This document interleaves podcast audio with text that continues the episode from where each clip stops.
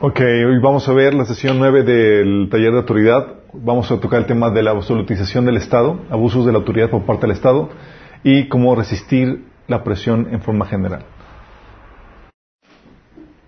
Iba a llegar bien temprano. Ok, estamos en vivo. Vamos a comenzar con una oración. Poner este tiempo en las manos de Dios. Que el Señor nos guíe en medio de este estudio. Amado Padre Celestial, Señor, invocamos tu nombre tu presencia en este lugar, Padre. Te pedimos que tú seas el único que se glorifique, Señor. Al revelarnos secretos, al revelarnos tu conocimiento, Señor. Lo que quieres que aprendamos de ti y tu palabra, Señor. Te rogamos que quites cualquier velo que pueda haber en nuestro entendimiento, en nuestros corazones, en las personas que nos están sintonizando, Señor.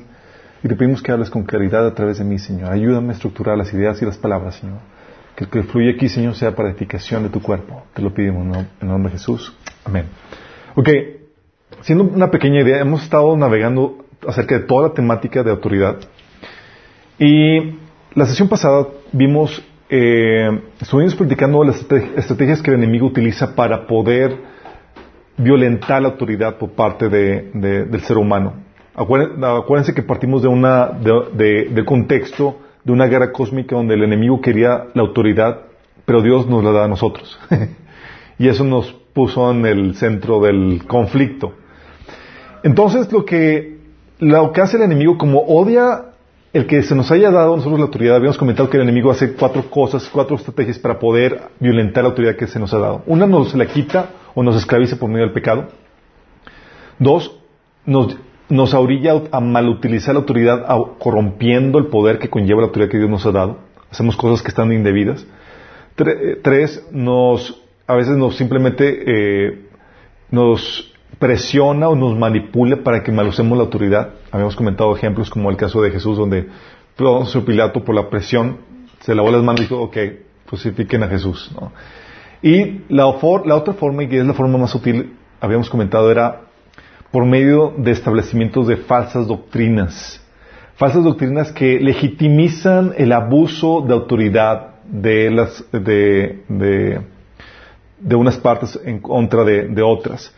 Y es ahí donde habíamos comentado lo, importante que es las falsas doctrinas y habíamos platicado que la cosmovisión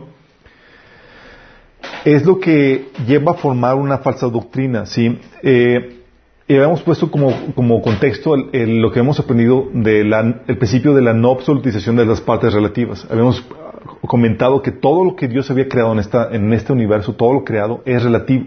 Lo único absoluto es Dios y su verdad, ¿sí? Entonces habíamos comentado que la función de los absolutos es poder, eh, eh, la función de los, ah, de los, absolutos son el moldear las diferentes creencias que dan forma a las diferentes cosmovisiones. Sí, habíamos comentado eso. Entonces la verdad de Dios se supone que es la que debería definir nuestra cosmovisión.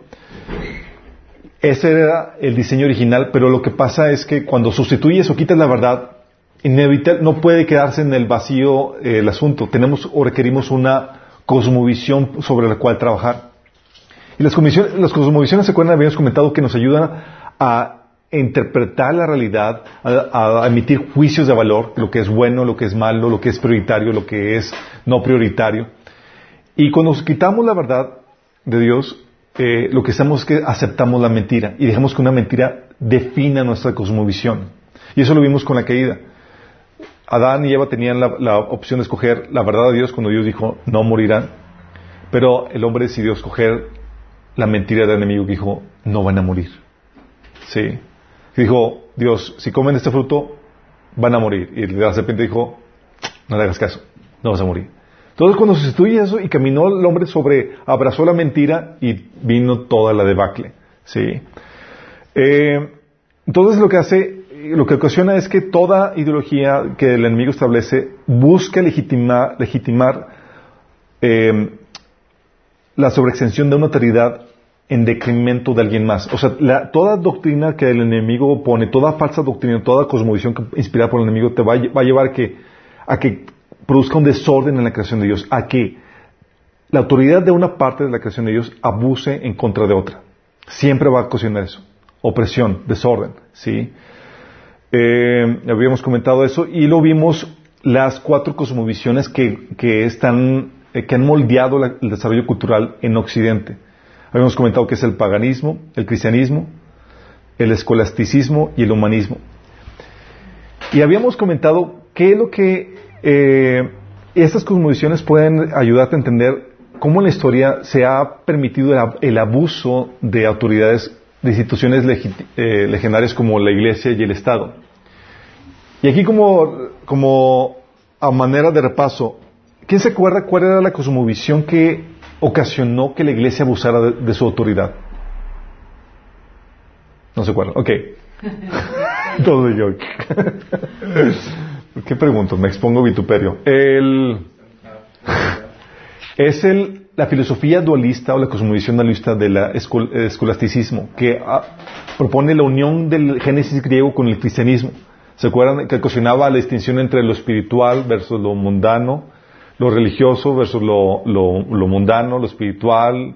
Y ese dualismo es lo que ocasionaba y eso fue lo que definió la, eh, moldeó la cultura desde los primeros siglos después de, la iglesia eh, eh, apostólica empezó a, fundar eso con los monasterios, eh, toda la cultura medieval fue definida por eso, donde se despreciaba la carne, donde el ideal era, era eh, el, deshacerte de la carne, el apartarte, los monasterios de ahí surgieron, habíamos comentado, eh, era considerado santo el que no se casaba porque las relaciones sexuales eran consideradas pecaminosas. Todas esas cuestiones, todo lo que tiene que ver con el mundo era considerado intrínsecamente pecaminoso y de ahí surgieron cosmovisiones o herejías como la que Jesús no pudo haber tomado forma física porque ¿cómo puede ser que lo divino y lo perfecto tome forma corrompida eh, eh, de la materia? ¿sí?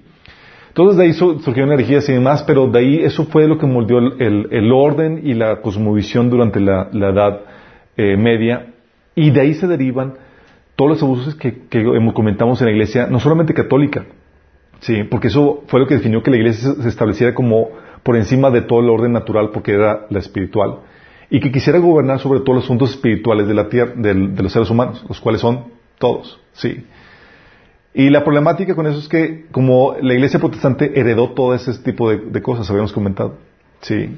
Todos esos abusos, la iglesia protestante los, los mantiene todavía, lo que hace ver que la, que la, eh, la cosmovisión que está gobernando o el, que, que influencia todavía el cristianismo, todavía sigue siendo este dualismo del escolasticismo. ¿sí? Cuando tú ves a pastores, habíamos comentado, que te dicen eh, que distinguen entre, eh, que se creen todavía autoridad espiritual o que distinguen entre lo espiritual y lo mundano, tú sabes que lo que está gobernando su mente es un paradigma eh, de inspiración demoníaca. Lo que ocasiona que abusen de su autoridad. ¿sí? Igual que la iglesia en el medievo, igual que la iglesia católica. Bueno, pero el asunto no se queda ahí. ¿sí? Vino la reforma protestante y tenemos en el contexto histórico, déjame darles el contexto histórico acerca de esto. Es importante que entendamos esto y vamos a ver, eh, ver el tema de la del abuso de, la autoridad por parte del Estado y qué filosofía es la que estaba detrás de esta. Acuérdense, toda filosofía no cristiana es inspiración demoníaca, ¿sí? Y va a llevar inevitablemente a que se abuse la autoridad de algún elemento de la creación, ¿sí? El, escolasticismo llevó a que la iglesia abusara su autoridad y todavía sigue llevando a que la iglesia protestante abuse su autoridad. Pero ¿qué fue lo que llevó a que el, eh, que el Estado se abusara la autoridad. Es un tema muy importante porque nos estamos dirigiendo a un futuro en donde vamos a encontrarnos con un Estado que otra vez, un Estado, un gobierno mundial que va a abusar de su autoridad. ¿Sí? Y estamos caminando sobre la ideología que nos está, que nos va a llevar a ese destino. ¿Sí? Y tenemos que entender qué ideología, qué filosofía por parte del enemigo es la que nos va a llevar allá. ¿Sí? El contexto histórico, déjame ver que funcione aquí mi tableta.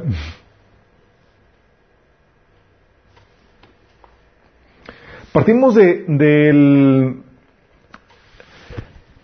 de que con la reforma viene, eh, se, con la reforma chicos se, se rompe el poder de la Iglesia Católica sobre el orden social, ¿sí? Acuérdense que la Iglesia Católica era la que gobernaba sobre todo. No podías tú oponerte a nada, no podías pensar diferente a lo que la Iglesia establecía porque te hacían añicos literalmente. te llevaban a la hoguera, así de fuerte, ¿sí? Porque la iglesia, su poder y su autoridad dependía de, era un dominio ideológico. Tú, tú no podías creer lo que quieras ni podías enseñar lo que quieras. A los que leían la Biblia con libertad y demás los mandaban a la hoguera, ¿sí? Los que se oponían a eso los amenazaban con la muerte, ¿sí? Entonces, dentro del contexto, con la reforma protestante la iglesia pierde su poder, ¿sí? La ¿Por qué? Porque la reforma enseña que no se requieren los sacramentos de la iglesia para ser salvos, chicos. Y la iglesia enseñaba que no había salvación fuera de ella. Y era la iglesia la única forma, el único medio para ser salvo. Entonces llega Lutero y dice, eh, eh, no, nada más se requiere la, fe en Jesús para ser salvo. Y con eso le quita todo el poder espiritual que la iglesia tenía sobre la, sobre la gente. Sí. Porque ya la iglesia te podía amenazar con, con excomunión y no te hacía nada. ¿Sí saben qué es la excomunión y lo que implicaba? No, ok. la excomunión era hacer, eh, cuando te ¿cómo se dice? excomulgaban en la iglesia católica, era sinónimo de mandarte al infierno. Como la única solución o la única salvación que hay de, por parte de la, era, encontraba en la iglesia por medio de los sacramentos de la iglesia, al decirte que ya no formas parte de la iglesia, era, no hay salvación para ti y te te están condenando literalmente al infierno. Por ese poder, sí, por ese poder y producto de la ideología imperante, reyes y demás se sometían al Papa. Sí, era mi salvación eterna depende de, eso. Pero llega Lutero y dice, chicos, don't worry, be happy. La Biblia enseña que solamente por fe. Sí. Y eso trajo una, quitó el dominio que tenía la Iglesia Católica sobre toda la gente. ¿Sí? Entonces, eh, eso ocasionó que eh, eso ocasionó, chicos, que la iglesia, eh, ya con el Estado formado, bien, bien formado, el, lo que sucedió es que cambió el orden social que, gobernaba, ¿sí?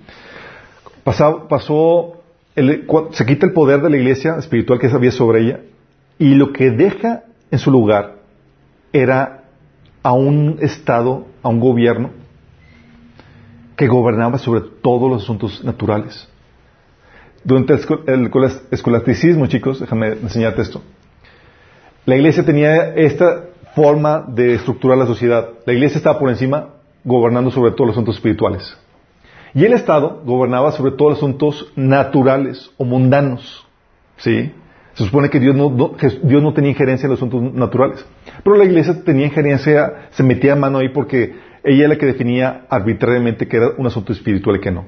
¿Y cómo lo definía? Si, si ya tenía que ver con sus intereses, se convertía en espiritual. ¿Sí? Entonces, de esa manera, ponía y quitaba dependiendo de sus intereses en ese sentido. ¿Sí? Eh, ¿Y qué fue lo que ocasionó? Bueno, la consecuencia de, esto eh, tienes a exponentes que cuando se quitó la, influencia de la Iglesia Católica, tienes a, exponentes como Juan Bodino, ¿sí? El cual dice que, ¿sabes qué? Toda la ley viene del soberano. Te dice que la ley viene del orden natural, tiene su razón de ser o su fuente del rey. Oye, ¿por qué viene esa ley? ¿Cuál es la base de tal ley? Porque la voluntad del rey así lo estableció. Sí, Él es el soberano sobre todos los asuntos naturales. Entonces, y todos los elementos dentro de la, de la, de la, del, del, Estado, dentro de la sociedad, se consideraban como eh, delegadas por parte del Estado. Todo lo que sucedía dentro del orden natural obtenía su autoridad por parte del Estado, dentro de este orden natural. ¿sí? Entonces se, cae este orden porque viene la reforma y queda el Estado como la autoridad soberana sobre todos los asuntos terrenales y al lado la autoridad de la Iglesia sobre todos los asuntos eclesiásticos. Entendido estos como los asuntos eh, sacros o sobrenaturales o asuntos espirituales. ¿Sí? Entonces quedaron ya la el Estado se independizó de la Iglesia, por ponerlo de esta forma. Pero dejó el Estado, el Estado se quedó con la forma totalitaria, producto del residuo de, la cosmovisión dualista. ¿Sí? Juan Bodino es lo que proponía, es que, oye, ¿de qué se, en, todo el orden natural, su ley, su orden, ¿de qué se basa? Se basa en, la voluntad del rey y que el rey establece su orden y su ley como él quiere, ¿sí? Básicamente lo que estaban manejando. Como consecuencia de eso, tienes que eh, el Estado queda como la máxima autoridad, el Estado, eh, la independencia del Estado de la Iglesia y en la que, eh, y en la que se establece como la autoridad máxima en asuntos eh, la Iglesia se establece como asunto, autoridad máxima en asuntos espirituales y el, Estado como autoridad máxima en asuntos naturales. Y el, todo el derecho de lo que sucede aquí en el mundo natural se desprende por la voluntad del soberano. El orden quedó de esta forma, ¿sí? Entonces el, Estado adquirió una soberanía, una autoridad absoluta. Es decir, todos los asuntos de la sociedad terrenal estaban sometidos a la autoridad del gobernante. Todos, chicos. ¿Sí? Y puesto que la iglesia también involucraba asuntos naturales, pues vive en un mundo natural, también tuvo que estar sujeta a la autoridad del soberano del rey. Y aquí donde los gobiernos, el Estado pudo dominar el poder de la iglesia, ¿sí? Y aplacarla, lo que permitió una cierta paz religiosa, porque lo obligaba para que fuera tolerante, ¿sí? Ah, entonces, esta era, de aquí partimos a partir de la reforma, chicos. A partir de la reforma entonces deja el Estado absolutista, eh, deja, el, deja el poder que tenía sobre la iglesia, sobre el orden natural, deja como residuo a un Estado totalitario, que era el amo y señor de todo lo que sucedía en la sociedad. ¿Sí? Sin embargo, chicos, No se quedó la situación así. Con la reforma quedaron en pie tres líneas de pensamiento.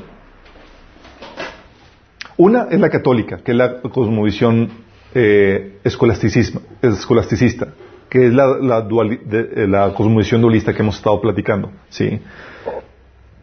Y esa cosmovisión escolasticista no murió, persistió. De hecho, toda la historia de, después de la reforma tiene que ver mucho con eso, porque la iglesia buscaba la restauración del orden medieval, su poder otra vez.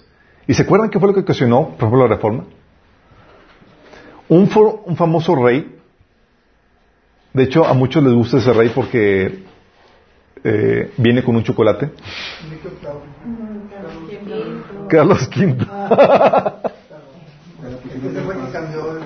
Sí. Carlos, eh, lo que hizo, Carlos V lo que, lo que hizo, se estableció el concilio de Trento para la, contra, el movimiento de contrarreforma.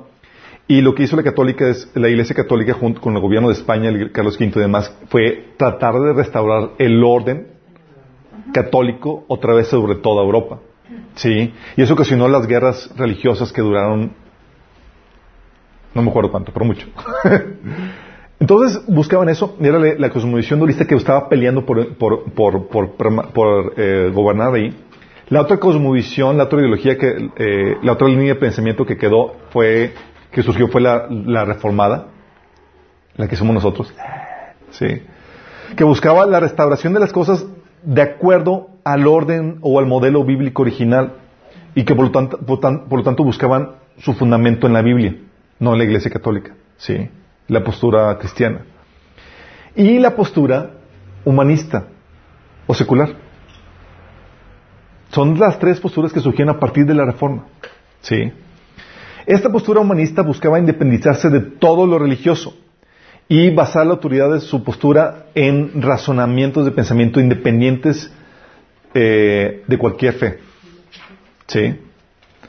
Eh, entonces utilizaba la razón como, como su principio eh, directriz, ¿sí? Y tenemos a varios autores que vamos a ver ahorita qué onda con eso, pero su avance, el avance de esta cosmovisión fue lo que comenzó lo que se conoce como el proceso de secularización. De ser un mundo donde la religión era el centro de la sociedad a un mundo donde eh, la fe se va relegando para que la razón o el movimiento antirreligioso eh, tome o gane más terreno, ¿sí? La única problemática con esto, chicos, ups, la única problemática con esto es que deben entender que, les voy a decir un secreto con respecto a la razón. La razón no existe por sí sola. No puede... Mm, ¿Cómo te lo diré? La razón necesita para operar trabajar sobre la fe.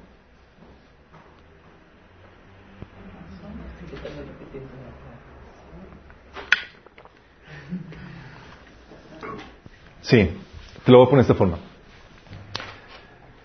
La razón necesita o se para sobre como fundamento, tiene como fundamento eh, enunciados o creencias absolutas que se aceptan por fe. Sí. Y de ahí se, la razón se construye. Se construye sacando las derivaciones o las consecuencias lógicas de esa fe. ¿Sí me explico? Por ejemplo, dicen, oye, es que eh, yo soy completamente lógico y racional. Sí, eso dice lo que dices, todos somos lógicos y racionales. Nada más que lo que cambia es tu creencia. Por ejemplo, las personas que dicen, no es que yo, yo soy, yo no creo en Dios y soy, yo me baso completamente en la fe. Digo, en la, en la razón. Sí, pero para decir que no crees en Dios, ese anunciado de que Dios no existe, requieres fe para eso. ¿Sí me explico? Y de ahí se derivan todos tus, todos, todos sus toda la lógica de lo que conlleva ese, esa creencia. Si digo, oye, yo sí creo en Dios, ese anunciado requiere fe. Tú requieres fe para creer en Dios y fe para no creer en Dios. Y eso es una creencia absoluta que define tu cosmovisión, a lo que voy. Y la razón se construye sobre eso, sobre esos enunciados, que esa cosmovisión. Entonces la cosmovisión siempre, siempre está basada en la fe, en posturas absolutas que se aceptan o se, abrazan por la fe. Y sobre ese, esas creencias religiosas uno empieza a derivar los razonamientos lógicos que implica esa, esa, fe. Pero tú no estás consciente de eso, porque eso se esas, creencias esas creencias se aceptan de forma inconsciente. ¿Mm? Sí. Ahorita vamos a ver qué onda con esas creencias. Ok, ya vimos las creencias, por ejemplo, del escolasticismo. La gente no tuvo que ir a una escuela de filosofía para aprender que el escolasticismo es producto de un génesis griego con el cristiano, de donde un dios eh, eh, le da forma a una materia preexistente sometida a la corrupción y a la muerte. Sí. La gente no fue a ninguna filosofía, pero la, la, absorbió de la cultura. ¿Sí? No fue a ningún curso de filosofía para eso. Y tú le preguntas si la gente no sabía cómo estructurarlo, pero estaba trabajando esos principios dentro de su mente. Bueno, la visión, la cosmovisión humanista también tiene esa, opera esa forma, ¿sí? Tiene varias premisas que son las que se aceptan por fe. La premisa humanista tiene como creencia que no hay ningún orden preexistente establecido por una deidad. Simplemente no hay, ¿sí? Somos producto, el ser humano, la vida del ser humano es producto de la casualidad y el azar. ¿Sí? Entonces no hay un orden preexistente. Y el ser humano, la segunda premisa, el ser humano como es el único poseedor de personalidad, razón y voluntad propia, puede y debe ejercerlas libremente para controlar y determinar su destino y la forma de la creación.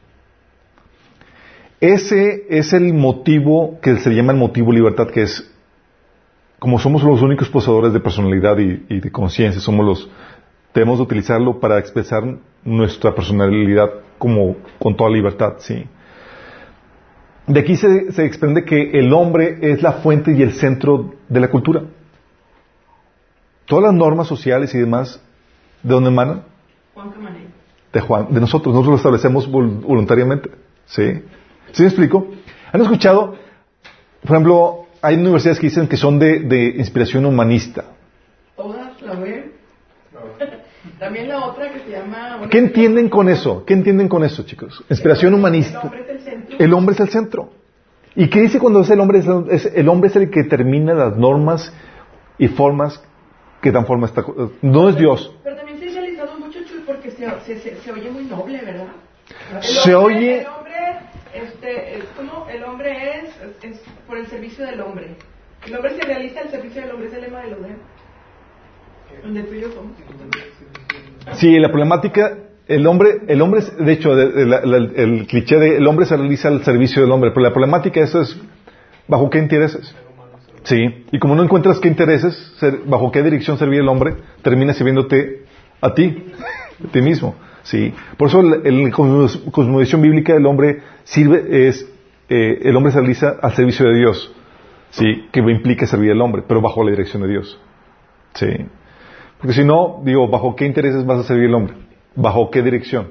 Sí, ¿quién determina qué? No se puede, no se puede definir. Pero este es el, este es el paradigma humanista.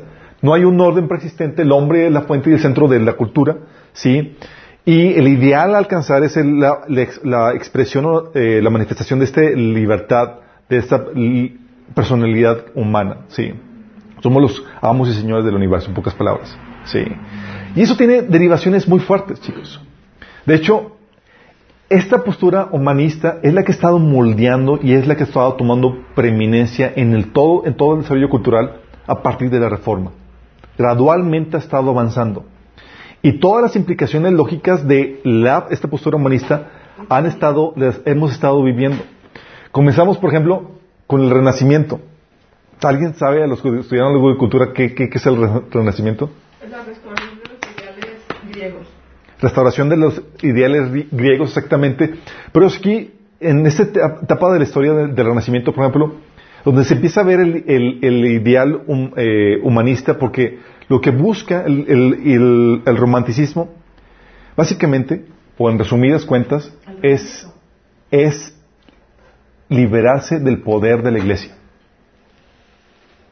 ¿Sí?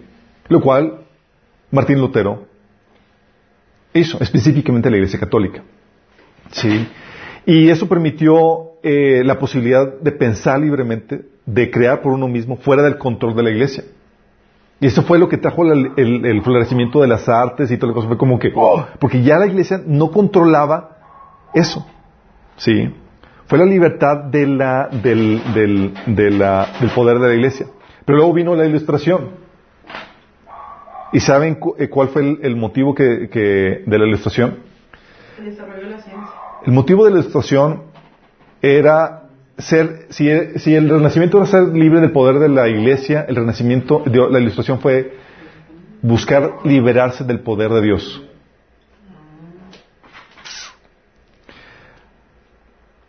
Aquí es donde se empieza a proponer un orden social y moral y científico sin la necesidad de Dios.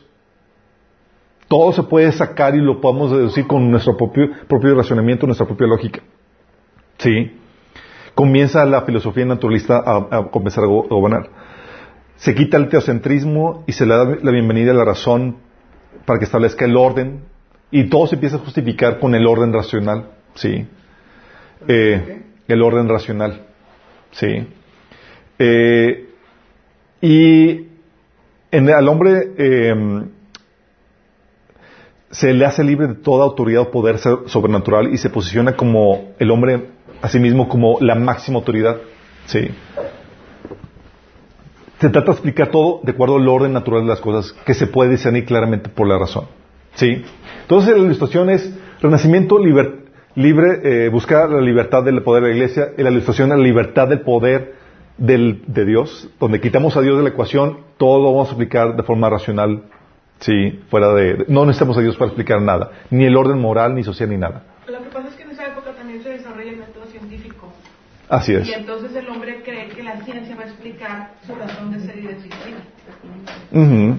Y por eso es de que... Bueno, déjame explicarles que aquí, en- aquí se va degradando poco a poco la influencia cristiana. Sí, aquí tú encuentras a pensadores cristianos todavía y se rescatan muchas cosas, pero a- a- el motivo humanista sigue tomando preeminencia. El motivo libertad es que yo soy el que voy a poner mis, or- mis, mis, mis reglas y demás, es el motivo libertad. Renacimiento, la libertad del poder de la iglesia, y la ilustración, libertad del poder de, Dios. No necesitamos a Dios en la ecuación. Modernismo, que busca la libertad sobre el poder de la naturaleza. Aquí, el modernismo, chicos, es donde la, eh, el hombre se da cuenta que la naturaleza es un campo de infinitas posibilidades en las que se debe revelar, en las que se debe, de- debe revelar la soberanía de la personalidad humana mediante el dominio completo de los fenómenos naturales. Es aquí donde la ciencia y la tecnología se utilizan como vías para el dominio del hombre. ¿sí? Para alcanzar el progreso y lo que se creía que se iba a alcanzar el paraíso en la tierra. Sí, esta era la era del positivismo en el modernismo, chicos. Era, como estamos avanzando con, el conocimiento de la ciencia y demás, íbamos a acabar enfermedades, guerras, iba a haber paz mundial y demás. Sí, iba, a ser, y todo lo íbamos a hacer con nuestros propios medios y por, con lo que estamos conquistando como seres humanos. Sí. La libertad del poder de la, naturaleza, que la naturaleza nos oprimía con enfermedades, con ignorancia, ya lo estábamos dominando. Sí. Y el posmodernismo, chicos, resultaba que el modernismo utilizamos el conocimiento de, las leyes de la naturaleza para dominarlo y generaba un grave problema. Las leyes universales para, para la naturaleza denotaban la existencia de leyes universales para el individuo. Pero eso entra en shock con el motivo eh, humanista, de la libertad, de que tenemos que ser libres de todo eso. Y surge el postmodernismo, en donde se cae en cuenta que las leyes, o se, el hombre abraza la idea de que las leyes absolutas solo origen a la materia, y es a través de que el hombre ejerce y expresa su, su voluntad libre y soberana para controlar la tierra. Pero para el hombre no existen leyes excepto las que son libremente autoimpuestas por su propio interés. ¿Por su propio interés? Sí. Es decir, no hay un orden trascendente preestablecido y cualquier orden que el hombre establezca es correcto. Sí. Una persona o comunidad no pueden imponer sus valores o normas sobre otra para regular su conducta. ¿Sí les? Si me preguntas en el modernismo, algunos, algunos eruditos dicen que el modernismo comienza en la toma de la Bastilla y, y con la aparición del aparente el surgimiento de los derechos humanos en Francia.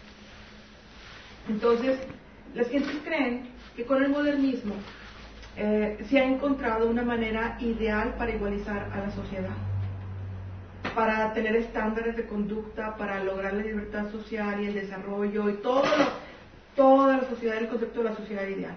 Y aparecen también los pensadores y las corrientes como Marx y Engels y todos ellos. Pero, pero aparte, digo, la, la revolución este, francesa provoca una serie de detonadores a nivel inter, en, todo el, en todo el planeta. Pero ¿qué sucede? que se vuelven a desatar los mismos conflictos. O sea, se creía que se había desterrado a Dios y que el modernismo y el pensamiento de Iba a traer un orden sobre la sociedad. Iba, a liberar al hombre del pensamiento de que ya no tengo que depender de Dios para poder ser yo. Mira, la ciencia me puede demostrar que, puedo controlar todas las cosas. Exactamente. Y además, ya me, puedo liberar de parte del absolutismo monárquico, porque mira lo que hicimos en Francia, o sea, destruimos a, claro. este, le cortamos de la cabeza, bueno, se eliminó más bien la guillotina, pero acabaron, acabaron con, con todo ese, con, todo ese absolutismo que había. Pero ¿qué pasa después de eso? Pasa la historia y resulta que cae el muro de Berlín. Bueno, esa, eh, lo que sucede con, después del modernismo, chicos, fue el desencanto con la Primera y Segunda Guerra Mundial. Sí. Cuando vieron que, que, la civilización, o alcanzarlo, dominarlo, la naturaleza y alcanzar el avance tecnológico y demás, no nos hace más que eh, ¿cómo le llamaban? Salvajes eh, eh, tecnológicamente avanzados. Sí, seguimos siendo igual de corrompidos. Entonces lo que sucedió es que vino el posmodernismo, que es una, que es, eh, una fase en donde se, se, dan, se, del humanismo, en donde viene el desencanto, ¿sí? Donde el, el, la ideal de establecer un orden mundial, un orden racional, objetivo y demás, se viene abajo. Se descubre el, que la objetividad no existe. No, y los científicos, perdóname, los científicos seguían buscando la espiritualidad y ese, ese deseo de quitar a Dios del contexto se sustituyó por chorrocientos mil este, dioses. Sí, no. O posturas, posturas espirituales que finalmente llevaban al hombre a la misma dirección. Exactamente. Bueno, eh, lo que hace el, el posmodernismo, chicos, es que viene a traer el, el reflejo o la consecuencia del, humanismo a su mayor esplendor, en el sentido de que si no, si no hay un orden persistente, el orden correcto que se debe establecer es cualquiera que el hombre establezca para sí mismo. Y eso hace que el relativismo reine. Yo no te puedo decir a ti si están mal o, no puedo decir acusar a nadie de bueno o malo. ¿Sí? Se pierde, la, se pierde la objetividad. Ya no se puede acusar si es bueno o malo, sino si lo haces tú por tu propia cuenta sin que nadie te lo imponga, entonces bueno. Lo bueno o lo malo se establece, se establece de acuerdo eh, en función de, de, si te imponen o no una regla. No, si me beneficia. Si me beneficia, entonces es bueno. Si te perjudica, ¿qué Exactamente. ¿Cómo? satanismo. Exactamente. A lo que vamos, a lo que vamos llevando, chicos, es que al momento de establecer el hombre como la fuente y el centro de la cultura, ¿no le suena a la cosmovisión que le vendió eh, la serpiente a Daniel? ¿Se acuerdan el concepto de que seréis como Dios donde conocerán el bien y el mal? ¿Sabes a qué se refiere eso? A que el hombre establecería su definición de bueno y malo. Sí. Antes la definición de bueno y malo venía de Dios. Con la separación de, ahora se, se, basa en el hombre, en lo que yo, mi libre voluntad, decida que deba ser. Sí. Entonces, eso, ese, eso ocasiona eh, las problemáticas relativistas que, vivimos hoy en día, donde una persona, una comunidad no puede imponer sus valores o normas sobre otra para regular su conducta. El comportamiento de un, de un individuo o comunidad no pueden ser catalogados como buenos o malos, correctos o incorrectos. tal categorización es relativa a las normas y principios que cada individuo o comunidad establezca para sí mismo. ¿sí? Oye, ¿es bueno o malo? ¿De acuerdo a qué? ¿A qué comunidad? ¿A qué creencia? ¿A qué grupo? ¿sí? Para ellos es bueno y para pues, ya, ellos. ¿sí? Eh, entonces, toda norma o ley que el individuo o comunidad establezca para sí mismo son buenas, no por su contenido, sino porque emanan de su voluntad libre y soberana del hombre, de acuerdo a la premisa humanista. Y eso es lo que ha estado llevando. ¿sí? Todo lo malo se convierte en todo aquello que obstruye el ejercicio de la voluntad libre y soberana del hombre. Lo bueno, lo malo, eh, lo, bueno, todo lo que le alienta y le permite, esa, esa, libertad. Y lo pueden ver ahorita porque a tal llega a punto la expresión de personalidad o de, de voluntad propia donde tú puedes negar incluso la realidad, al decir que tú eres mujer, siendo hombre, tú puedes decir que eres un niño de cuatro años siendo un mastodonte de cincuenta y tantos, porque lo que importa aquí es lo que, la expresión de tu propia personalidad. Tu bienestar. Sí. Tu, expresión, ¿sí? ¿Qué es lo que tú quieres ser? ¿Sí? Pero si te das cuenta, tiene una esencia que es la esencia del satanismo. Sí. Grado que si alguien llega y dice, un brazo, decir, oye, esto está mal, psiquiatra. Sí. ¿Sabes a, qué, a qué nos va a llevar esto? Esto nos va a llevar y nos está llevando, chicos, a un universalismo, a una, a una situación dictatorial, porque si no existen principios o normas universales, eh, las que se establecen se establecen por, por la ley del, del, más fuerte, chicos. ¿Sí me explico? Y es ahí donde entra un orden que impone un orden a la fuerza. ¿Sí? Pero este es el producto de la cosmovisión humanista. Vamos a retroceder en el tiempo al inicio, ¿sí? Tenemos que, tenemos exponentes como Hobbes en cuestión de la teoría del Estado, porque estamos viendo la absolutización del Estado. Hobbes, por ejemplo, proponía la, teoría del contrato social para justificar el que, el que el Estado tenga todo el control. ¿Y cómo podemos explicar esto con, nuestro paradigma humanista? ¿Sí? Él justificaba el control absoluto del Estado sobre los ciudadanos argumentando que estos realizaron un contrato en el que rendían su libertad, autonomía y, autoridades naturales voluntariamente para que el Estado eh, regule el estado, la rebelión y el estado de naturaleza, de rebelión natural que tiene el ser humano. Entonces oye, ¿cómo justificamos el Estado que es eh, esta postura, del Estado absolutista? Ah, surge la idea del contrato, contrato social. Todos nosotros lo que hicimos fue que voluntariamente rendimos nuestra voluntad al, Estado. ¿sí? Luego llega eh. Grocio dice, no, no, no, no, no, ¿sí? La naturaleza, él dice que eh, um, él propone, sí, él proponía que, eh, que en este orden, este orden social absolutista haya su razón de ser en la naturaleza social del ser humano, ¿sí? la cual incluso valdría si Dios no existiera. Y que las leyes son producto del orden racional, natural, eh, para poner orden. ¿sí? Eh, y, pero tú puedes poner leyes sin límite dentro de este orden. El Estado puede gobernar cualquier asunto de tu, de tu vida, tu vida personal, matrimonial, etcétera. Sí. Luego llega Rousseau, que proponía la teoría de la soberanía popular, que dice, no, no, no, chicos, lo tienen todos ustedes mal comprendido. La ley proviene de la, de la voluntad soberana del pueblo. ¿Y lo han escuchado? Que es, esa es la idea que, que, impera, todavía.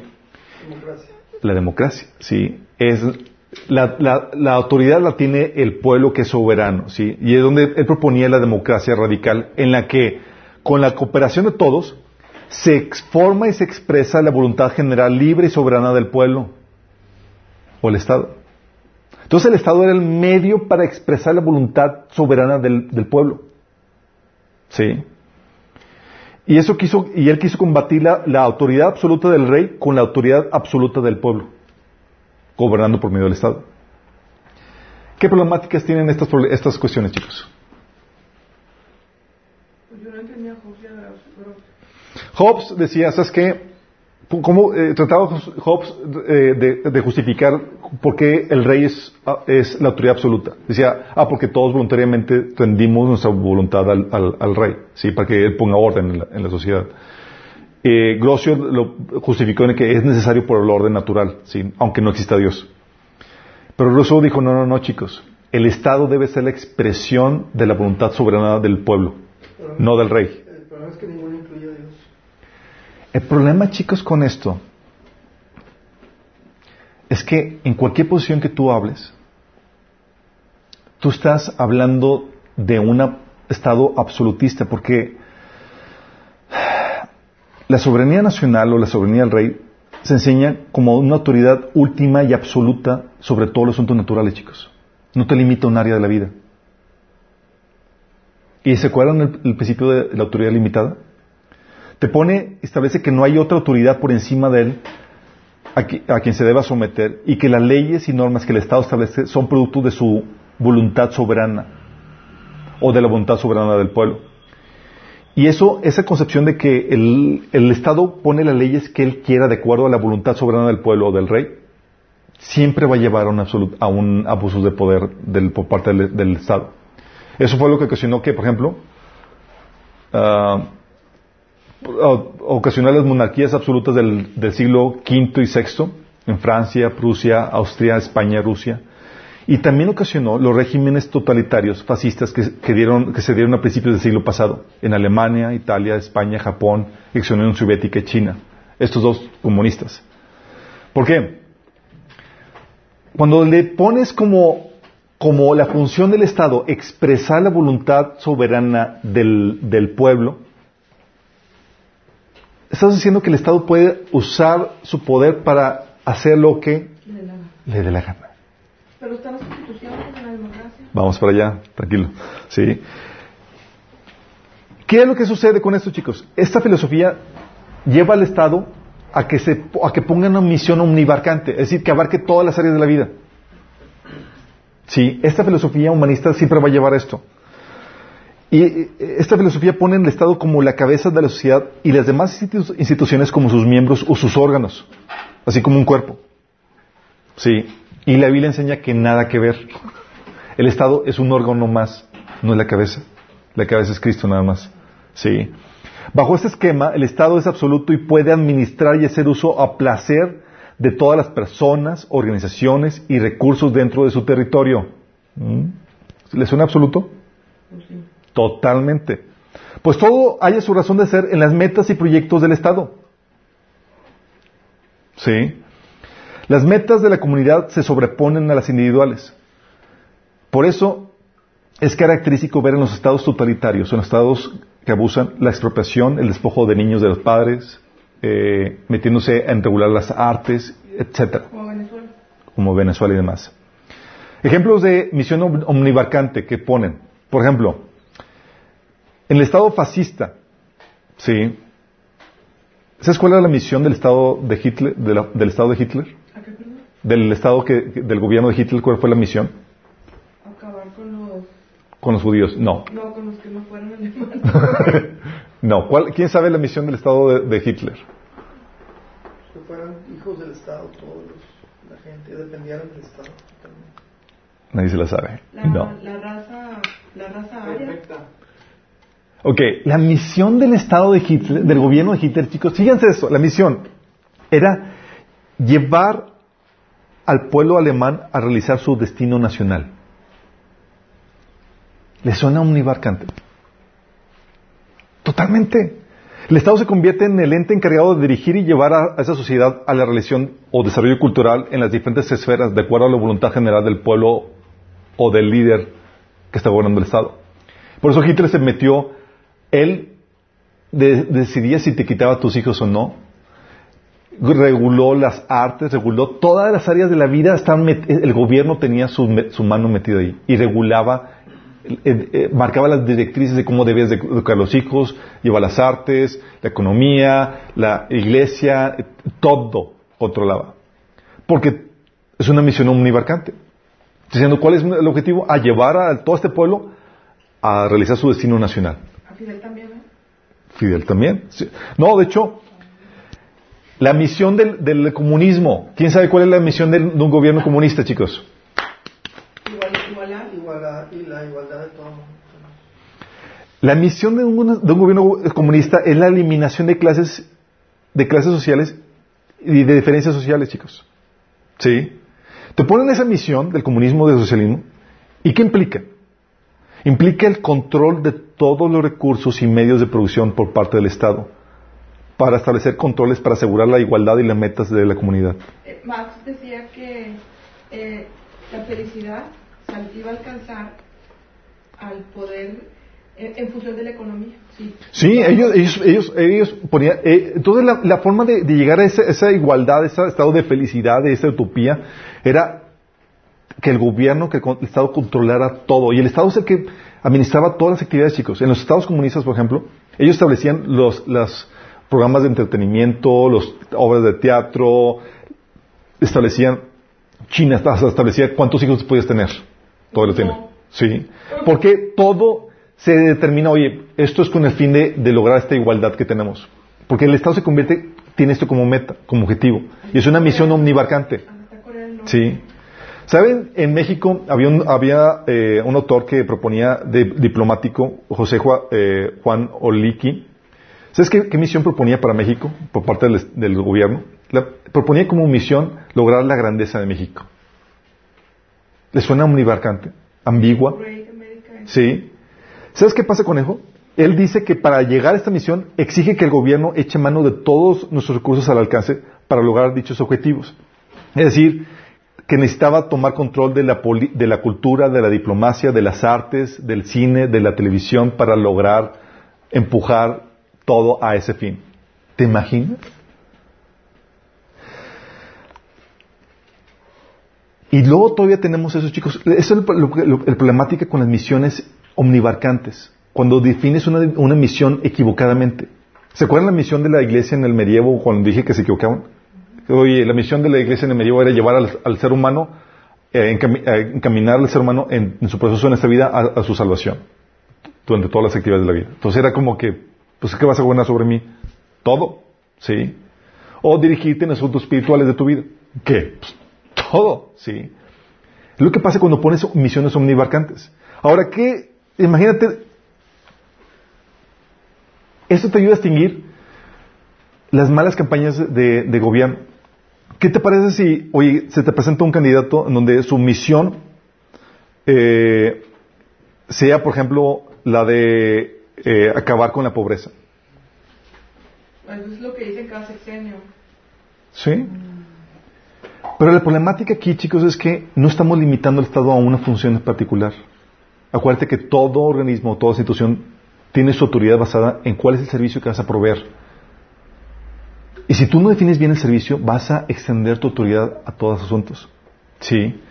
El no tener bien definida una misión provoca que no tengas delimitada la autoridad y que no sepas cuál es el área de responsabilidad que tienes. Por eso no es de extrañarse que candidatos de gobierno prometan, se, se, echan, se avientan paquetotes como eh, paquetotes que no les corresponden, ¿sí? O sea, que se asignen autoridades que no les corresponde. Como las típicas promesas de proveer X números de empleos, acabar con la pobreza y demás. De hecho, la renta básica universal. de hecho, ¿saben cuál es la, la, meta de la, la, Agenda 2030 de la ONU? ¿Alguien sabe? Pues es eliminar la pobreza, la pobreza y el calentamiento global. Es una de las metas. Pues ya el calentamiento ya lo. Ok. ¿Te imaginas o sabes lo que implica esa misión? Implica el control de todos los medios de producción y todos los recursos que hay en la tierra. ¿Sí? ¿Dónde vas a construir una casa? ¿Dónde vas a...? Eh, todo, ¿sí? Por eso, chicos, cuando la gente ve en el gobierno El Salvador para todos sus problemas sociales y demás, estamos en el riesgo de caer un, en un estado absolutista totalitario. Venezuela. Sí. Porque la pregunta es, ¿cuál es la función del Estado? ¿Cuál es el propósito del Estado? ¿Para qué Dios diseñó el Estado? Porque si no sabes cuál, es el propósito del Estado, lo vas a abusar, vas a utilizarlo para funciones que no le corresponden. Por eso tenemos todos los, problemas de estados absolutistas con las monarquías absolutistas, los gobiernos fascistas, comunistas, socialistas y demás. Sí. Tenemos, tenemos problemas de abusos de autoridad, violación de derechos, crecimiento de burocracia, etcétera. Sí. Vimos, y eso lo hemos visto en la historia, vez tras vez. ¿Cuál es el problema? Que, eh, que al Estado se le ha dado una autoridad, una función que no le corresponde. Y es aquí donde llega la concepción de la reformada del Estado, que es la concepción cristiana. La concepción cristiana, chicos, está basada en una postura bíblica del asunto. ¿Qué dice Dios al respecto? ¿Cuál es la función o autoridad que Dios le dio al Estado? Sí. ¿Saben cuál, qué, qué, exponentes principales tenemos para esto? ¿Alguien conoce John Locke? No. Fue un filósofo político que era cristiano. Tú lees sus libros de política y tú ves que eh, tenía una parte de sus libros, tenía ensayos acerca de la Biblia y luego tenía política. Sí. Gracias a este tipo, inspirado por Dios, que podemos usar de un estado que manifiesta algo del diseño original de Dios. Gracias a este tipo, imagínense. ¿Qué hacía, qué propuso él? ¿Saben lo que hizo? Él limitó la autoridad del Estado al proponer áreas soberanas donde el Estado tenía que limitar su autoridad, es decir, aquí no tienes autoridad en esos asuntos. ¿Eh? Qué listo el tipo. ¿Por qué?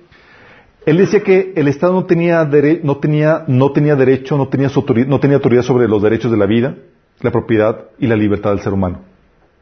¿Sí? Y él propuso la idea del contrato social limitado. Pues en vez de rendir toda tu autoridad como ser humano a la voluntad del soberano en la forma de un contrato social, como lo proponía Hobbes, los individuos solo rendían al gobierno su competencia natural para defender sus derechos en su beneficio contra la intrusión de otros. Es decir, Estado, te delego nada más la tarea de que me defiendas. Fuera de eso, no te metas. ¿Sí me explico? Estamos limitando ya la función del Estado. ¿Sí? Entonces, de acuerdo, eh, de acuerdo a este enfoque, el Estado es una compañía de responsabilidad limitada organizada para proteger los derechos civiles de la vida, la libertad y la propiedad. Mm. Para esto te pusimos y no te metas en ninguna otra cosa. Fíjate. De hecho, la Biblia establece que ese es el propósito del Estado. Se le ha dado el poder de la espada para proteger, para defender los derechos y libertades. Sí. La constitución de un Estado sería entonces las reglas que proponen estos límites del Estado. La constitución de los Estados, chicos, es eso que define los límites. Es que no te puedes pasar estos límites. Hay ciertos límites donde tú, Estado, no puedes meterte. ¿Sí? La democracia, contrario a, a quien la establecía como un fin a sí mismo, entonces la democracia, bajo esta perspectiva, es un medio para proteger los derechos civiles. De esta manera Locke se, posicionó como el primer gran teórico del, teórico del constitucionalismo. ¿Qué países son constitucionalistas, chicos? Democráticos. ¿Y democráticos? Capitalistas. Estados Unidos, México. Estados Unidos, México. Todas todos los gobiernos constitucionales en donde limitan por constitución el poder del Estado es debido a esto. en donde, en donde Locke pudo ayudarnos a discernir que el Estado no tiene autoridad sobre todo, sino que su autoridad solamente es para llevar a cabo esta función. Es lo que está tratando de quitar ahorita. Exactamente. Exactamente. Como, pero cuando pierdes de vista cuál es el propósito del Estado, empiezas a abusar de él. ¿Sí? Montesquieu fue otro que ayudó con este, con Locke, y él propuso la, división entre ejecutivo, legislativo y judicial para equilibrar los diferentes ramas del poder. Como consecuencia tenemos un gobierno limitado y las ventajas, chicos, tenemos, eh, entonces tenemos que, como, que, que, ese gobierno limitado eh, es porque reconocemos que la misión del Estado, fíjate, la misión del Estado sería mantener y garantizar los derechos y libertades y obligaciones legales de individuos y comunidades privadas mediante el poder de coerción es decir, de la fuerza. Ya no es llevar a, la nación a su destino nacional, ya no es lograr la igualdad social, ya no es más que tu Estado estás posicionado solamente para proteger los derechos y libertades individuales y de la comunidad, sí, con, el poder de coerción. No te salgas de ahí. Pero pregunta, chicos, ¿quién está consciente hoy en día de esos límites del Estado? Los abogados. Ni los abogados. ¿Sí? ¿Por qué? Porque gobierna o impera una cosmovisión humanista, en donde se concibe al, al Estado, al gobierno, como la forma de expresión de la, de la expresión, la expresión, el canal para expresar la voluntad soberana del pueblo. Y lo que diga el pueblo, eso se hace.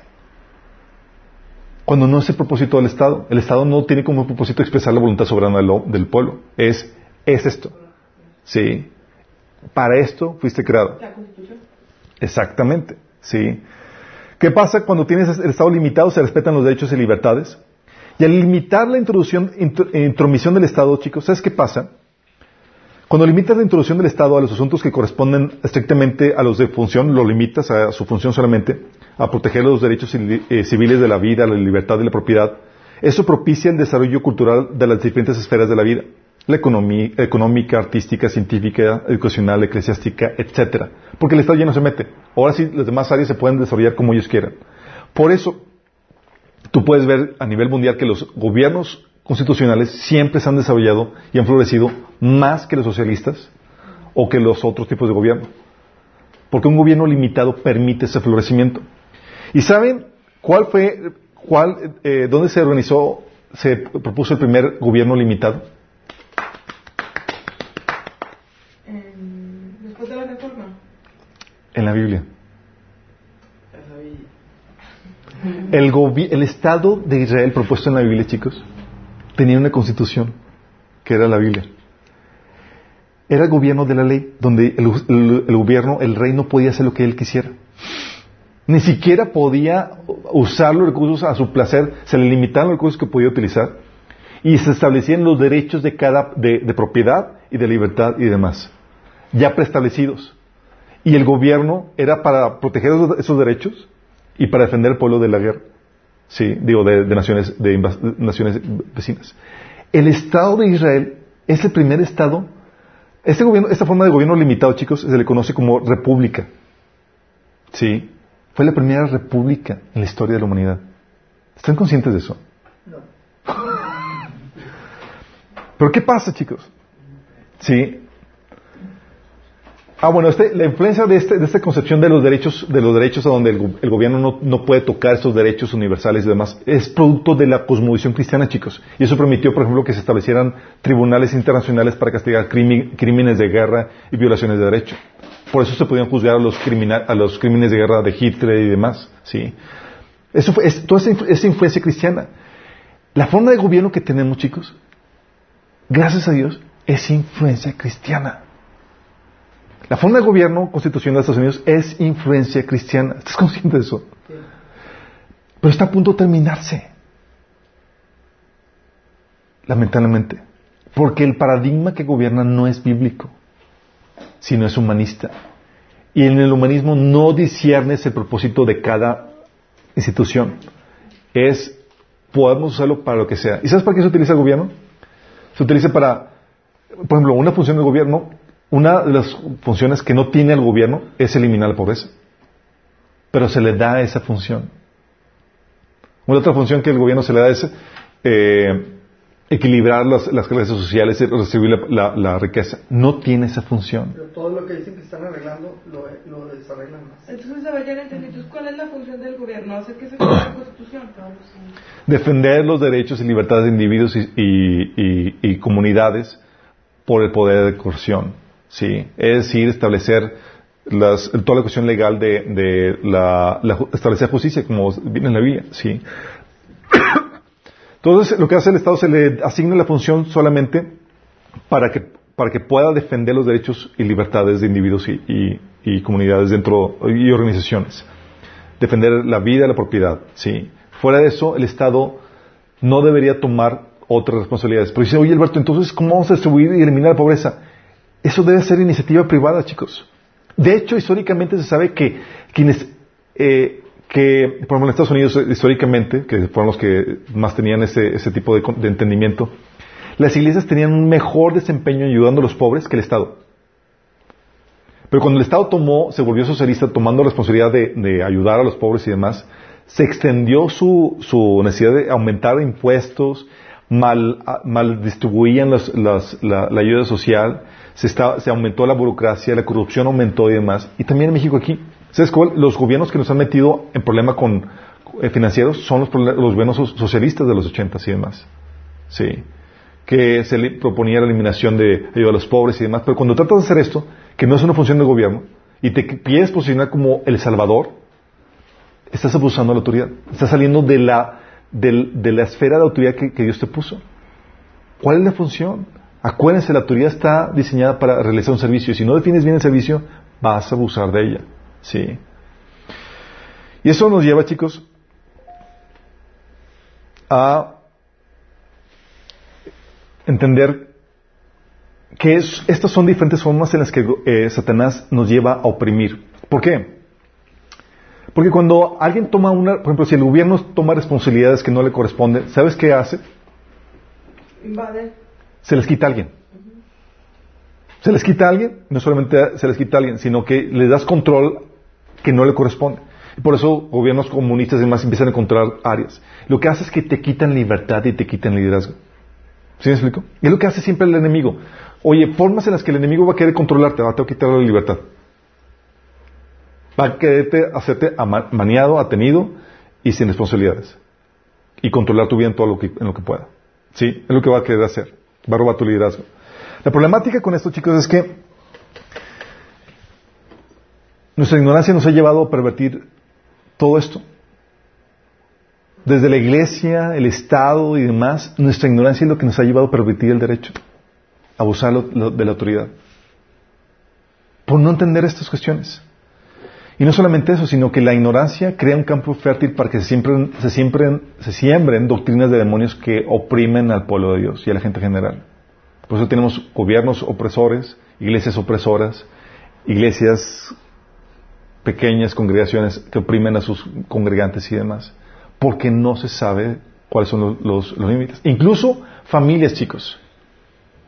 Me tocó casos donde, por ejemplo, el papá cristiano dice a su hija que no se puede ir de su casa, su hija ya de veintitantos años, y la tenía trabajando en su negocio para ella sin pagarle nada, porque de acuerdo a la Biblia ella tenía que someterse a él porque era soltera y estaba en su casa. Y él es su papá. Y que tiene que entrar a su papá. Entonces la estaba explotando económicamente. La tenía secuestrada. No podía irse. Imagínate eso.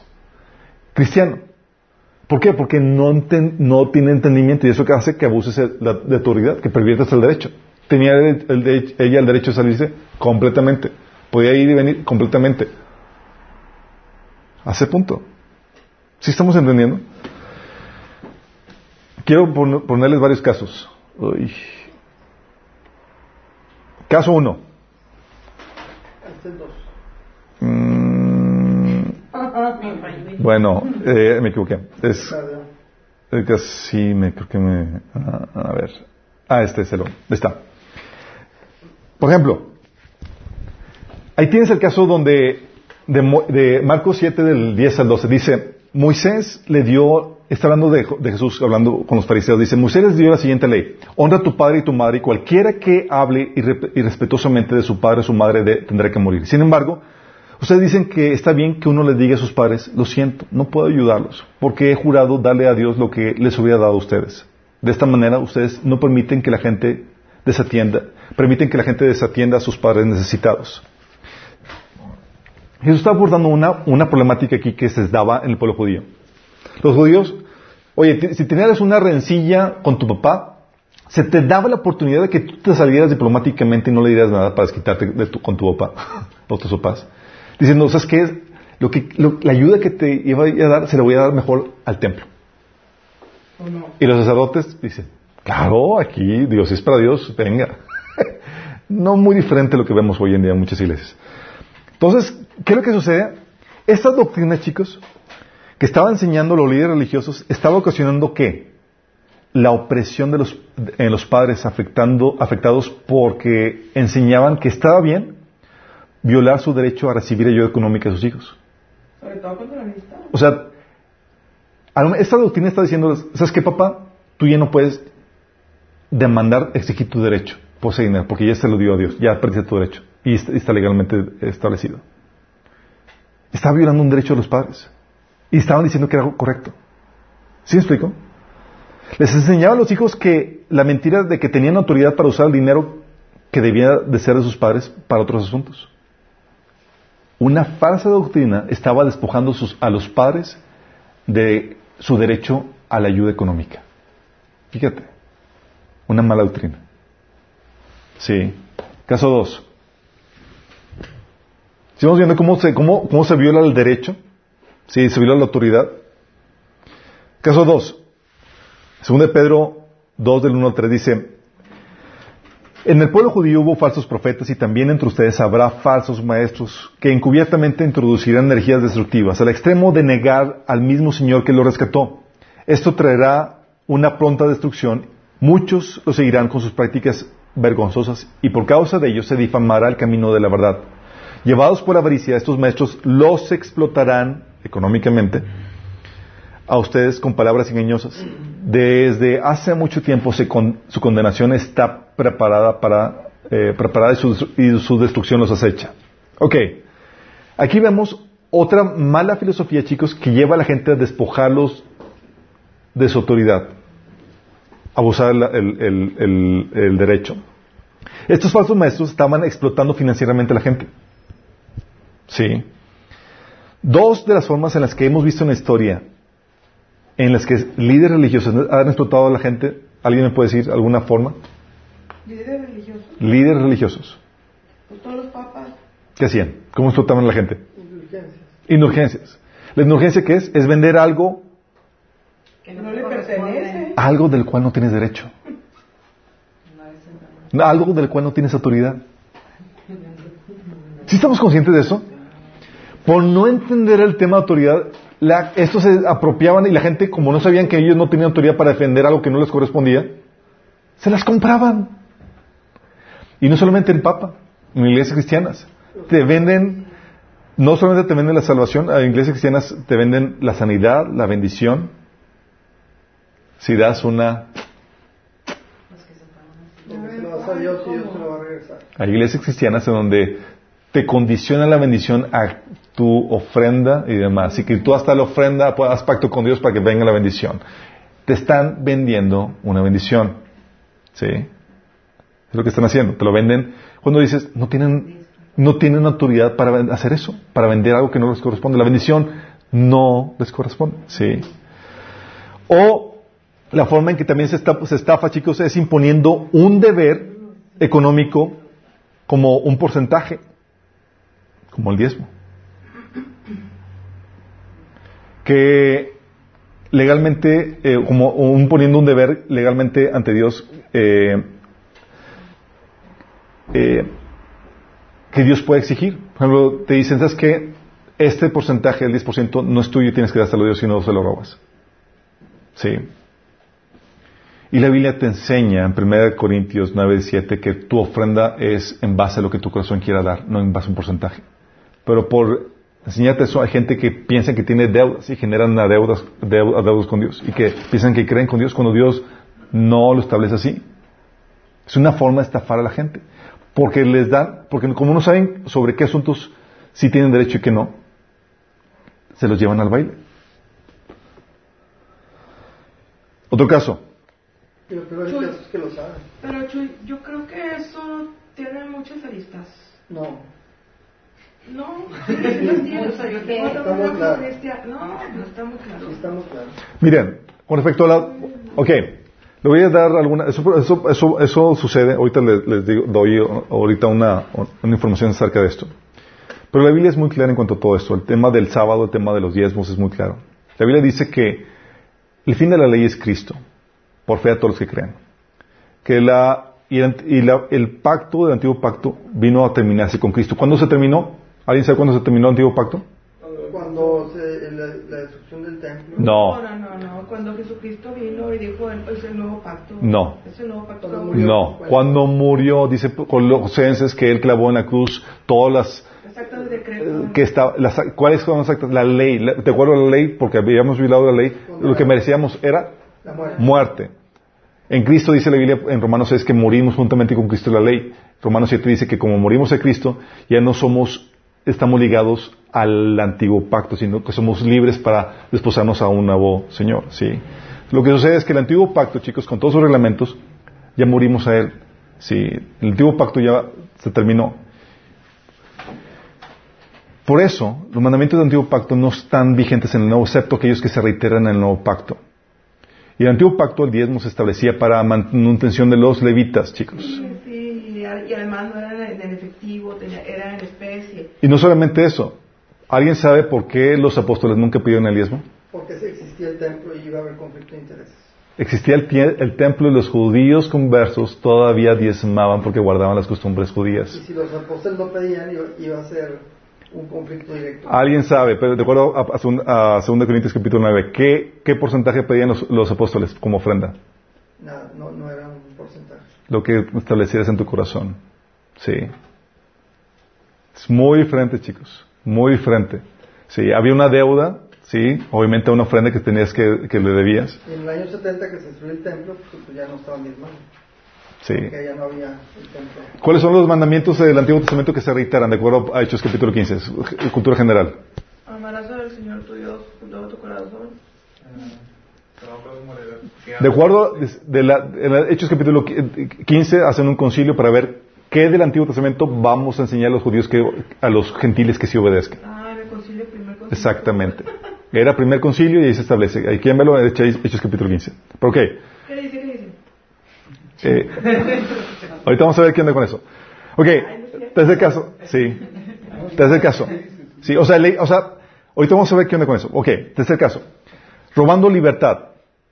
1 Timoteo 4 del 1 5 dice, el Espíritu dice claramente que en los últimos tiempos algunos abandonarán la fe para seguir inspiraciones engañosas y doctrinas diabólicas. Ok, escuchen esto y dicen, ¿qué tipo de doctrina va a ser esto? Y Pablo te va a explicar de qué es. ¿Sí? Tú dices, Doctrina diabólica. ¿Tú qué te imaginas con doctrina diabólica? Algo así como que matanza de, de, bebés, orgías, algo así terrible, ¿no? Así, ¡guau! Sí, ¿no? Sí, ¿verdad? Ok, fíjate. Fíjate lo que dice. Tales enseñanzas provienen de embusteros hipócritas que tienen la conciencia encallecida. Prohíben, este, en esto consiste la doctrina diabólica. Prohíben que el matrimonio y no permiten comer ciertos alimentos. ¿Eso? ¿Suena diabólico, chicos? no suena diabólico, ¿verdad? Y ella dice, ciertos elementos eh, que Dios ha creado para que los creyentes conocedores de la verdad los coman con acción de gracias. Todo lo que Dios ha creado es bueno y nada es despreciable si se recibe con acción de gracias porque la palabra de Dios y la oración lo santifican. como que te decepciona lo diabólico que esperabas ver, ¿no? Si yo esperaba ver algo más, más si algún película de terror, ¿no? Oye, por Pero, por los alimentos. Eh, bueno, por eso hay otras cosas. Pero fíjate que lo que produce la doctrina de demonio, chicos. Lo que produce la doctrina de demonio es que te roba la libertad. Te roba autoridad. La autoridad que Dios te ha dado para que puedas casarte o tomar ciertos alimentos. Y aunque el abstenerse de casarse o comer de algo pueda sonar algo menor, el robar la libertad no lo es.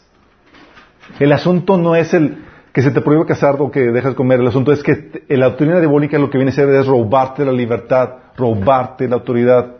Ese es el asunto.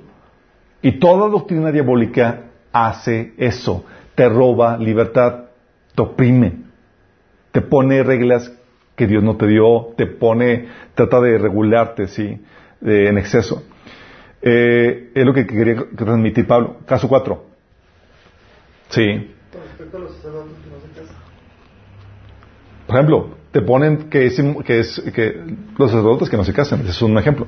Colosenses 2 del 8, eh, 8 de versículo 20 y 23 dice, cuídense que nadie los cautive con la vana y engañosa filosofía que sigue tradiciones humanas, las que están de acuerdo a principios de este mundo. Principios de este mundo, ¿qué se refiere con esto, chicos? A la manera de pensar.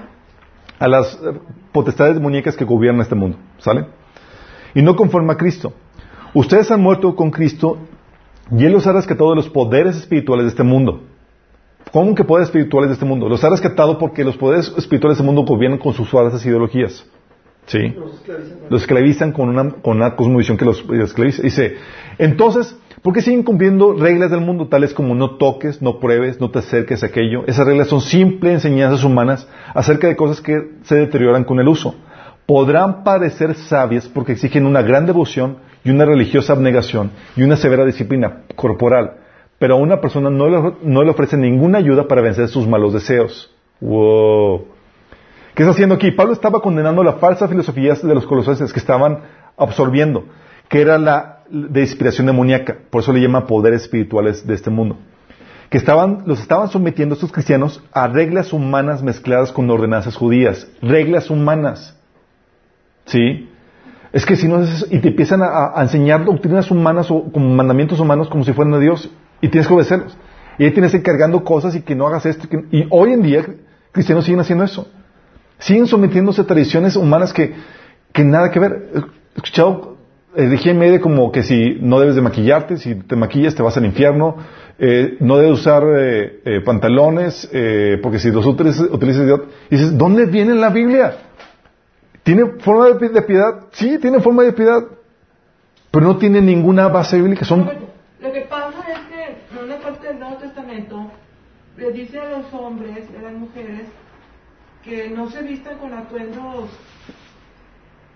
que los bueno eso es otra cosa. Dice, dice, que el hombre no o sea el hombre debe ser el hombre debe ser, debe verse machín y la mujer debe ser femenina. Ese es el principio Sí, pero de, ahí de, sacar lo que... Es que, oye... Y que no te tatúes y no te pones cosas. Ah, sí. Sí, o sea... Viene, claro. Claro que viene. Pero un pastor estaba explicando que no tenía que ver con la connotación que le damos ahorita del tatuaje. ¿Cómo que no? Chicos, lo del tatuaje también es del Antiguo Testamento. Es una, es una normativa que no se... Si, si, si, si, quieres apelar a no, a no tatuarte, te vas a apelarlo bajo otro principio, no bajo no porque venga la ley del Antiguo Testamento. Pero sí. una cosa. Dice la Biblia que el Antiguo Testamento es una sombra de lo que había de venir. Nada más explica Cristo se aplica de todo. O sea, y además, todas las leyes del Antiguo Testamento eran, eran leyes que son válidas higiénicamente, médicamente y moralmente. Ok, tú puedes seguir las normas higiénicas del Antiguo Testamento por convicción personal y practicidad porque ves la sabiduría en ello. Pero si lo ves por una cuestión moral, Jesús te lo refuta porque comía con las manos sucias y decía que no era ese problema. Sí, y estaba violando las, las normas de higiene. Eh, la problemática no es, no es, la problemática no es que no haya tenga vivir la ley. La problemática es cuando quieres imponerla, y ese es el otro principio. Fíjate, caso número 5, orden legal no vigente. Gálatas 2, 4, dice, dice Pablo, incluso esa cuestión surgió solo a causa de unos supuestos creyentes, en realidad falsos hermanos, que se habían infiltrado entre nosotros.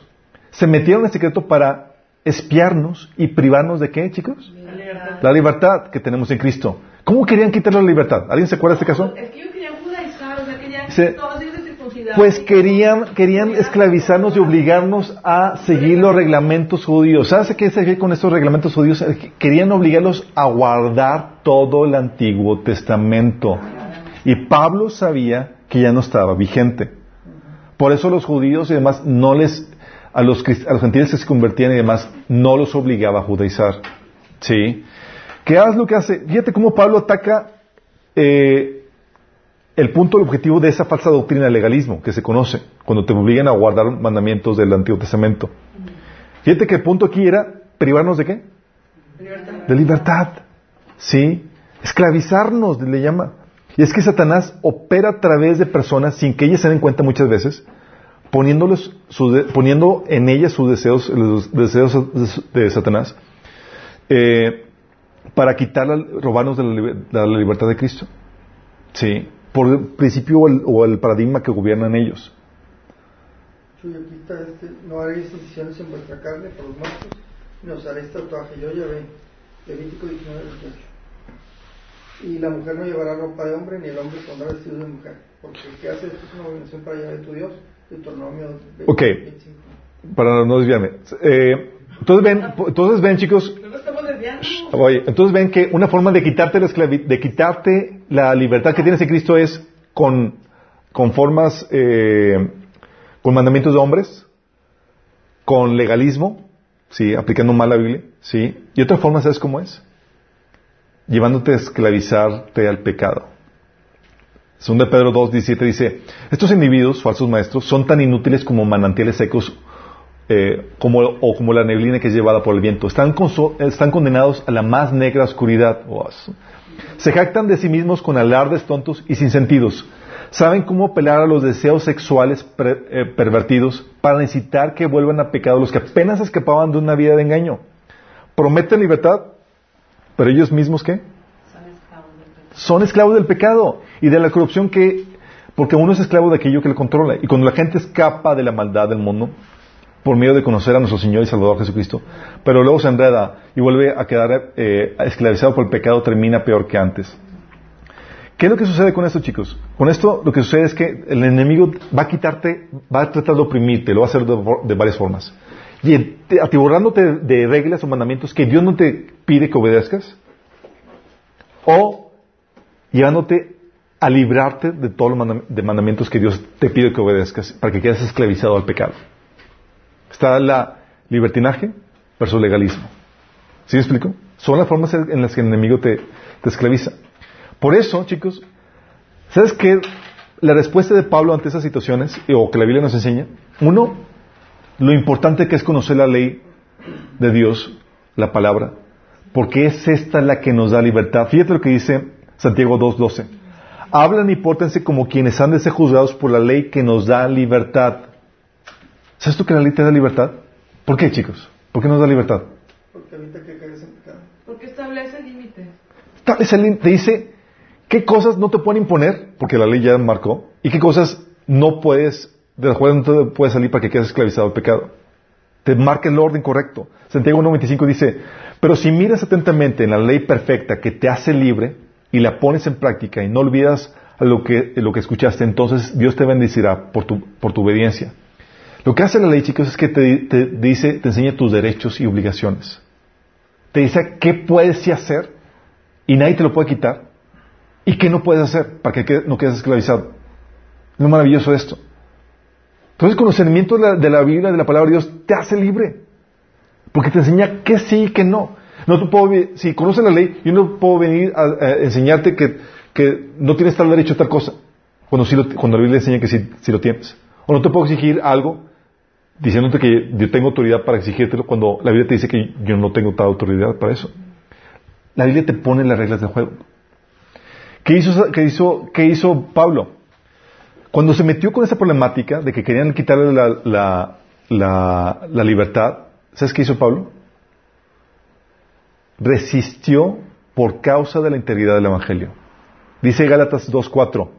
El problema es que algunos falsos maestros se habían infiltrado entre nosotros para coartar la libertad que tenemos en Cristo a fin de esclavizarnos. Dice Pablo, ni por un momento accedimos a someternos a ellos. Así de violento estaba Pablo. Sí. pues, pues, queríamos que se perseverara, que se preservara entre ustedes la integridad del Evangelio. Porque ¿qué pasa si te sometes? Si te sometes a esa doctrina que quita la libertad, enseñas a la gente un evangelio incorrecto. ¿Estamos entendiendo? Y Pablo dice aquí, ¿sabes qué? Por eso no hay opción, la, opción entre eh, ceder para guardar la paz. Ah, es que para evitar conflictos, bueno, pues métete ya, pues, evítate problemas. Pablo estaba violentamente en contra de eso. Cedes y tu vida deja de alinearse al Evangelio de Cristo. Y peor, te llevas a otros de encuentro por tu mal testimonio. Qué fuerte, ¿verdad? ¿Qué hizo, qué hizo, qué hizo Pablo también? Persistió en la libertad que Dios nos había dado. Gálatas 5.1 dice, por lo tanto, por lo tanto, Cristo en verdad nos ha, nos ha liberado. Ahora asegúrense de permanecer libres y no se esclavicen de nuevo. Qué fuerte, ¿no? Te está diciendo Pablo, lucha por tu libertad.